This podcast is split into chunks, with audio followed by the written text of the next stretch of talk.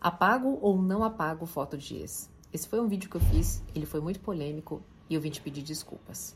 A minha intenção foi trazer uma reflexão em relação a algumas atitudes que acabam se tornando é, possessivas de controle diante da outra pessoa, que muitas vezes enfraquecida, né? Vai pagar qualquer preço para manter aquela conexão.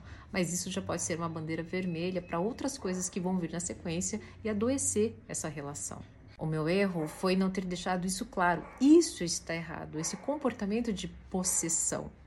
Agora, o que é certo, o que é errado na sua vida, no seu relacionamento, se você é, quer apagar, se você se sente melhor com o outro apagando, eu não tenho o direito de julgar. E essa não era a reflexão.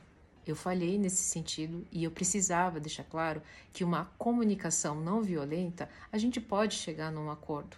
Nunca, de forma alguma, a minha pretensão é trazer circunstâncias aqui que gerem desconforto. Muitas vezes aquilo que gera desconforto na gente porque a gente ainda está resistente, é alguma forma ainda de sombra com a qual a gente precisa trabalhar, né?